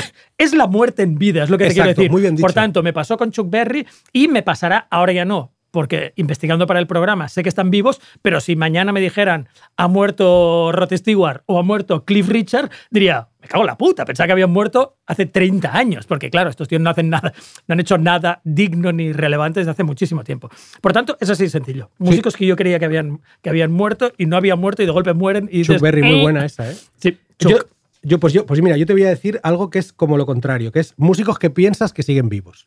Sea, Peña que ha Esto me ha encantado, me ha encantado. Sí, porque, porque me encanta el apéndice. Sí, porque pensé, hostia, mira, me, me alegra que digas eso, Kiko, pero es que a mí me ha pasado como todo lo contrario. Entonces he elegido tres. Y el primero es totalmente. Que no pares de intentar ir a sus giras, pero claro, no giran Exacto. porque han cascado. Porque han claro, cascado. claro. Y el primero que te, que te voy a tirar. O sea, solo lo he puesto para poder tirar el tema. Vale. Yo, yo pensaba que estaba vivo, por supuesto, Sí, sí. pero no lo suficiente. Tírame el tema, Rob, que me flipa.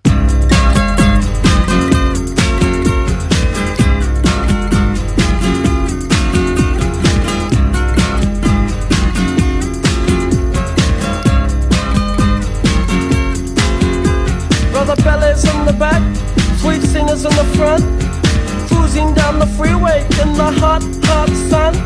Suddenly red blue lights flash us from behind. Loud voice booming, please step out onto the line. Ballet bridge words of comfort, Cena just hides her eyes. Policeman taps the shades inside a Chevy 69. How bizarre! How bizarre! How bizarre! Destination unknown as we're pulling for some gas.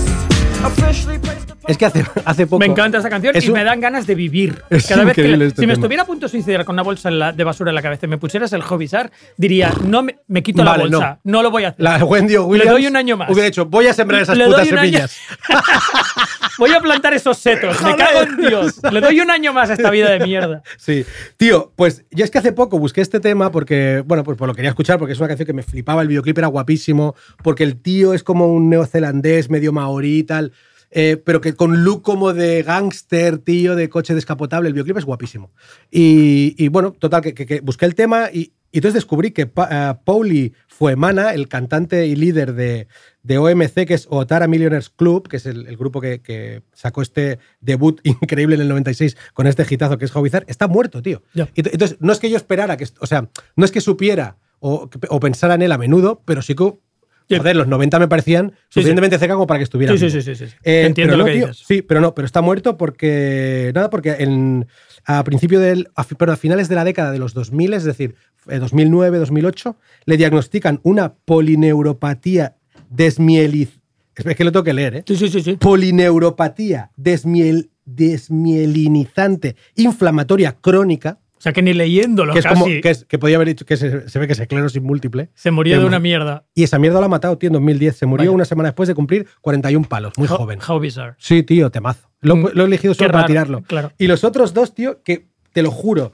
que soy consciente como, como, como el, el archivo de mi cabeza los tiene en, el- en la Wikipedia de mi cabeza, están como muertos, pero no, no lo, no lo Sí, sí, sí. concibo. Lo. Son Whitney, Houston Sí, sí. y puto George Michael. Sí. Te entiendo lo que dices. Además, porque eran, eh, eran artistas que estaban, o sea, en todas partes. Sí. Realmente durante una época parecía que estaban, que vivían en tu casa. O sea, encendías la tele y había un vídeo de ellos. Sí. Y George Y Michael. de me- golpe no están, claro. George Michael me flipaba de pequeño, te tengo Claro. que decir. El puto Faith es una canción que me volvía turuleto. de Faith, Faith- bastante guay. de chavalín me encantaba. Le puso Y- el peor título a un álbum de la historia, que es Listen Without Prejudice. Que estás ya reclamando Hombre, que la no. gente diga We will listen with prejudice.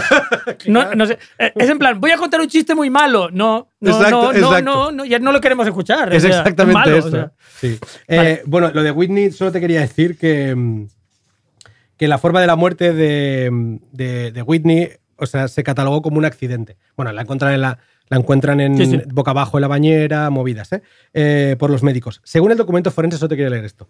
Se confirma que los investigadores encuentran en la habitación resto de drogas y utensilios necesarios para consumirlas. Incluso su tabique nasal tenía un agujero producto del uso crónico de la, de la cocaína. Yo esto no lo supe hasta que se anunció la muerte. O sea, que Whitney era una farlopera del 15, Del yo no lo vi venir. superbestia. No lo vi venir.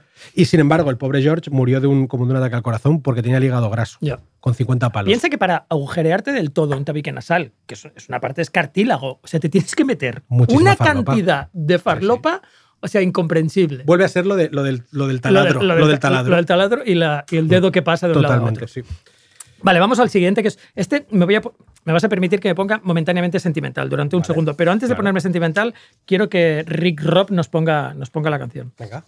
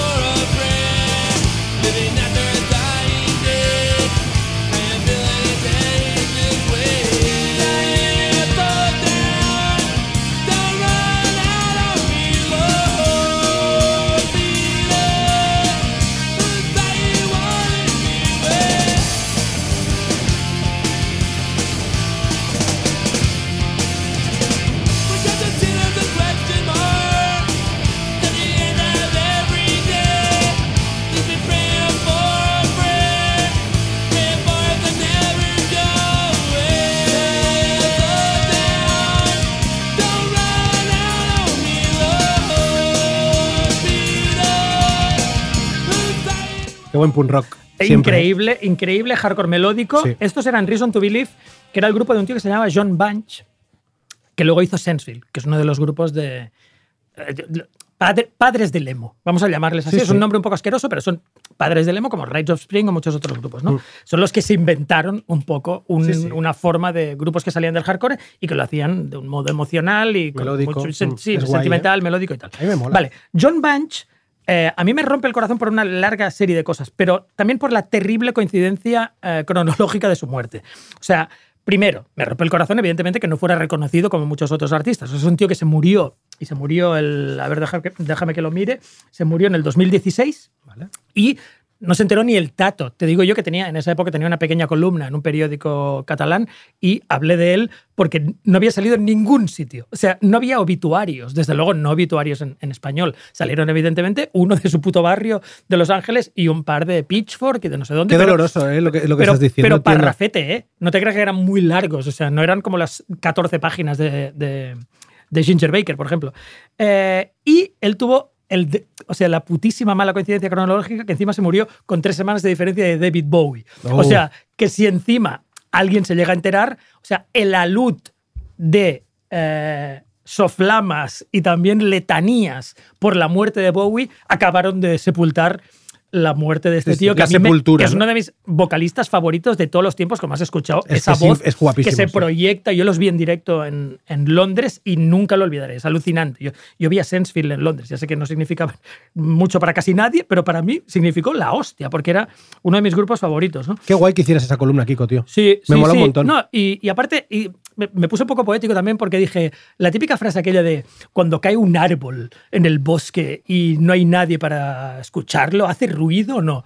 Y yo me preguntaba, hostia, cuando cae un tío como estos y nadie se entera, o sea, ¿qué, Qué qué, mierda, ¿eh? mierdas, tío? ¿Qué Total. mierdas? O sea, ¿convierte su carrera en irrelevante o no? A no ser que sea porque tienen Pues- eh, fans, fans longevos, ¿no? Pues me parece de mucha. O sea, esa, Sí, esa es, es de una tristeza flipa. enorme, es de una tristeza enorme. Y yo te digo, esto, eh, lo de esta muerte co- coincidi- coincidente con, con la muerte de David Bowie, a quien nadie le desea la muerte, y creo que era un artista muy guay, pero claro, yo lo viví con una cierta inquina, porque era en plan, acaba de morirse uno de mis músicos favoritos, puta. ahora se muere Bowie puta. y ahora todo el mundo llora, pues yo qué sé. Eh, David, tío. Claro, me dio un poco la sensación, ya saliendo de la poesía, también me hizo mucha gracia eh, pensar en los grupos que sacaron disco la semana de September 11. Y he, he estado buscando, y hay una buena lista. O sea, hay Jay-Z, por ejemplo, sacó Blueprint. Lo que pasa es que este tío era tan grande que no le destruyó. Pero luego había un mogollón de grupos. Uno de ellos, un grupo de post-rock infamemente llamado Explosions in the Sky. Uh. Quizá no el mejor nombre para sacar un disco la semana de. September 11. Guau, ¿en Y- serio? Y, que claro, que vas a, acabas de sacar un disco, estás preparando la rueda de prensa y de golpe caen las Torres Gemelas. O sea, es ese tipo de coincidencia ne- nefastísima. Oh. Explosions in the Sky. Explosions in the Qué Sky, maravilla. colega, nefastísima. Y, y esto me, me ha llevado también a pensar a quién más. eh, o sea, no quiero acusar a la gente de que no viera, no se enterara de que muriera John Bunch, porque yo, por ejemplo, en algunos años no me he enterado que han muerto un mogollón de músicos y han pasado por, por debajo, por encima de mi radar. Por ejemplo, en el 21 murieron 966 músicos relativamente conocidos y no me enteré de que se habían muerto, te número súper rápido. Todos estos me molan. Jay Black de Giant Americans, Wanda Young de las Marvelettes, Michael Nesmith de, De los, Monkeys, Monkeys. Everett Morton, el batería de Beat, los ingleses, que son mi grupo favorito. María Mendiola de Bácara, Biz Markie, uno de los pioneros del rap, Mary Wilson de las Supremes, Mike Mitchell de los Kingsmen, el tío que hizo el riff de Louis Louis. Sí, sí. Por tanto, es Tan, un tío tan, tan. Que Sí, pasó sí. directamente al cielo. Per- perdón, gran, gran cover de Motorhead de Louis Sí, Louis, por cierto. increíble canción, y el Gift of Gab de Black Alicious. O sea, estos músicos yo no me enteré que murieron y ahora me doy cuenta que han muerto y me siento un poco mal. Ese mismo año murieron Lee Perry, Phil Spector y Charlie Watts y se enteró, Hostia, sí. se enteró hasta mi abuela. O sea, Charlie se enteró, Watts se murió. Charlie, Charlie Watts se enteró todo. Sí. Así que para despedir a toda esta gente que murió y, y hemos escuchado a John Bunch, te voy a poner una canción del de Gift of Back de, de- of Gap de, de los Black Alicious, que es una de las canciones de hip hop que me molan más, porque habla mucho de, de crecer y del barrio, de cómo, de qué te molaba cuando eras pequeño. Qué bien. Feel that way. Venga, va.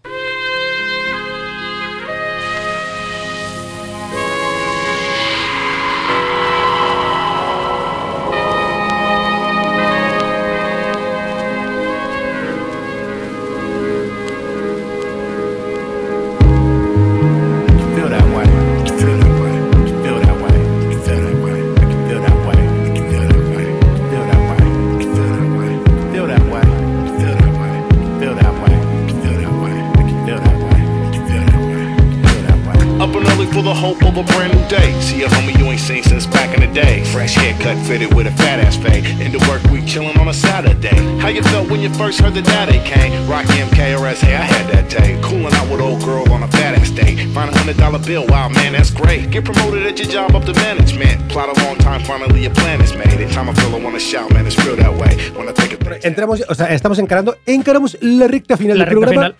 y nos vamos a meter en un buen charco. Este- sí, a ver. estos son, estos son los músicos. Yo voy a decir el titular duro, Dilo, dilo. como si fuera de la Exacto. página principal de The Sun. Sí, Tú es sin- el titular horrible en cuerpo, en cuerpo 40, ¿vale? sí. Músicos que ojalá estuvieran muertos. Disclaimer. Disclaimer. Señores, cualquier cosa que oigan en este podcast, no sé cómo saber, pero. Es pura eh, ficción, Es pura ficción. pura ficción. Sí, No es, una, es una. mm, No intenten esto en casa, no estamos en- envalentonando a la, no pop- queremos. a la queremos- Pop y Muerte exacto. Army para no que queremos, vaya- No queremos ni matarlos ni que mueran. No, en absoluto. Simplemente queremos pensar en la posibilidad Es de una- que estuvieran muertos. Es una fantasía, como cualquier Exacto, otra. eso es. un programa de Black Mirror, de Sí. imaginar que. Nos parecería mueren- fatal que nadie los matara Por y, supuesto, y nos sabría mal que se murieran. Atroz, pero, atroz, pero. Sin embargo, nos gusta pensar en. Esta es la "Ah, fantasía. pues si estuvieran muertos". vale, yo voy a, voy a nombrar, voy a nombrar tres, tres músicos, ¿vale? No sé si tú quieres mencionar los tuyos ya o, o mencionarlos luego. Yo te digo los tres míos. Venga. Eh, taburete. A ver, la verdad es que todo el grupo no me hace falta. Me hace falta él. O sea, Bárcenas. El Barce- el- claro. el resto es que no, no los Habla- conozco. A lo mejor son colegas del barrio, a lo mejor son, son Mm. gente que ha Oh, comprado. Hombre, que son colegas de su barrio de Salamanca, seguro. Ahí está, pero a lo mejor son tíos que ha, son, son tíos que ha Uh, comprado Que se los ha comprado. y que son working class. Puede no ser. quiero que mueran. Poca broma, poca broma que, que este tío de taburete, Willy Bárcenas, tiene la historia esa de un pistolero que le entra en casa. Esto lo- ya lo explicaremos algún día. Tú sabes esto, ¿no? Que les entró un tío disfrazado de cura a él a su madre y los maniató.